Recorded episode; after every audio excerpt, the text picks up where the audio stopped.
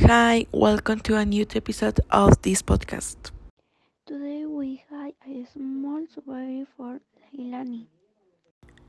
Of course, it is we had her share with you today. So how? Let's get started. Do you eat a healthy breakfast nearly every day? Yes, in fact, implementing healthy food and breakfast is very good.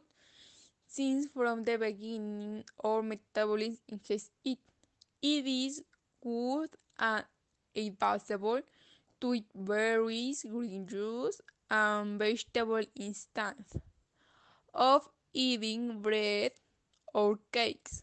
Do you limit your intake of coffee to one cup or night each day?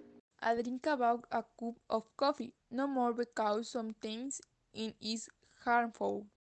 Mm, do you limit your consumption of saturated fat to a few times each week? Yes, you have to know how to balance food, whether it is mad, sweets, or fried things.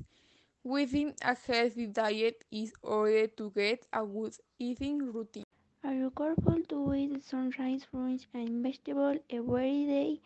Are you overcook your food with the strong enzymes and nutrients?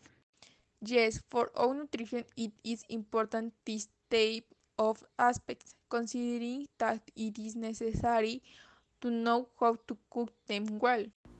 Do you practice some form of stress management most days, such as yoga, meditation, or deep breathing in order to facilitate the good digestion of foods? It is very common that sometimes we don't have time because of our studies and other occupations. But you have to know and take into account that exercise and meditation are very important.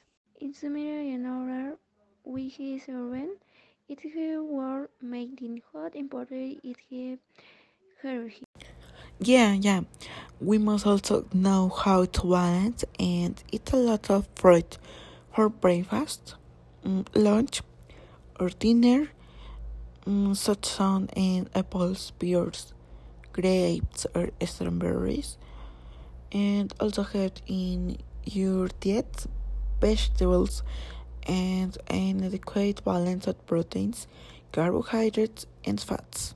Do not forget that our diet depends on our health.